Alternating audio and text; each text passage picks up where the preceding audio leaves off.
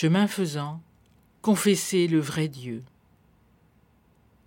Chemin faisant, c'est peut-être toujours au cours de la marche et de la pérégrination que les questions vraies se posent.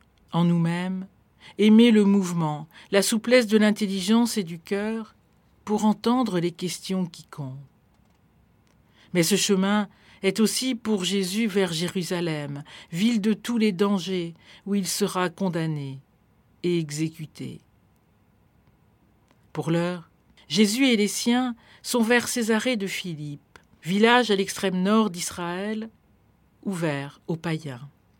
C'est là, en terre de brassage, que la confession de Jésus comme Messie se produit. Pierre est pour la première fois le porte-parole du groupe. Sa déclaration est forte, mais elle demeure ambiguë. Car le Messie peut être entendu comme le roi d'Israël, le libérateur du pouvoir étranger. Et tel n'est pas le cas. Jésus n'est pas là pour supplanter César, mais pour témoigner de qui sont et l'homme véritable et le Dieu vrai. Et Jésus de raconter ouvertement par où il doit aller pour être en vérité avec lui-même. Aimer sans mesure, jusqu'à consentir à la souffrance d'aimer, de se livrer, d'être abandonné et méprisé. Position à l'opposé d'un Messie politique. Pierre d'ailleurs n'apprécie pas le propos de Jésus. Étrange renversement, où le disciple réprimande le maître.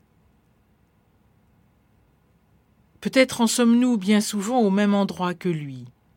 Vouloir que notre Dieu nous dise ce qui nous conforterait dans nos représentations et nos idées.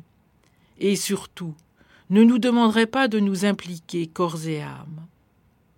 Mais voilà, il n'en est pas ainsi, et le chemin du disciple sera aussi vers Jérusalem. Celle d'hier, comme les Jérusalem d'aujourd'hui pour nous endroit de dévoilement de la vérité de nos vies et de nos engagements. Jérusalem, où se fera cette confession de foi inouïe, celle du centurion regardant le crucifié. Celui-ci était vraiment fils de Dieu. Puissions-nous dire et faire de même du fond de notre cœur.